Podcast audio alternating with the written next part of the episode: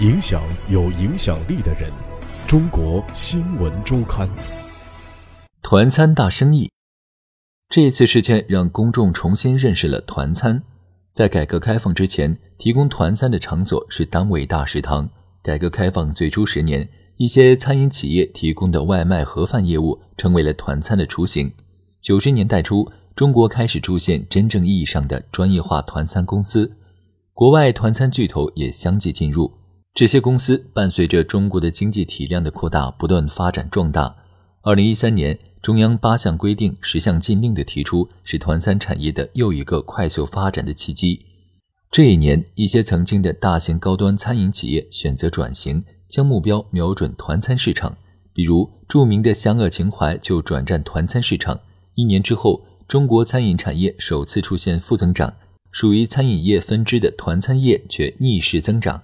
根据中国饭店协会发布的《二零一八年中国餐饮业年度报告》显示，二零一七年团餐市场规模达一点二八万亿元，占餐饮行业百分之三十的份额。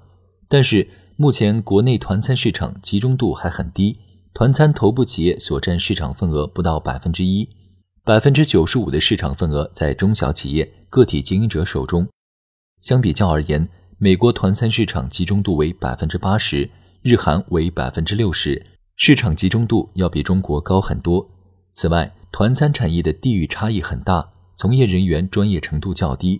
根据上述报告显示，该协会调查的一百二十五家中国餐饮企业中，大专及以上学历工作人员的占比为百分之十四，技工、高级技师占比为百分之九点四。由于团餐企业的特殊性在于给学校、医院、企业等机构提供餐食。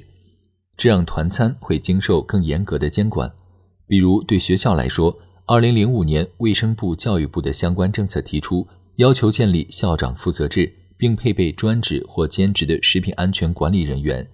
作为一门生意，相比社会餐食，团餐的不足是平均餐标较低。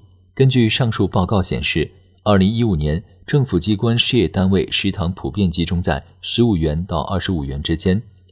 企业食堂普遍集中在十元到二十元之间，中小学营养餐高校普遍集中在十五元以下。按照这个标准衡量，此次涉事学校的二十四元餐标已算超过平均水准。直至今日，涉事学校关于学生午餐的后续事宜仍广为关注。理论上讲，学校后续仍然会选择一家团餐公司为学生们供餐，而监管到底如何进行，是一个更大的问题。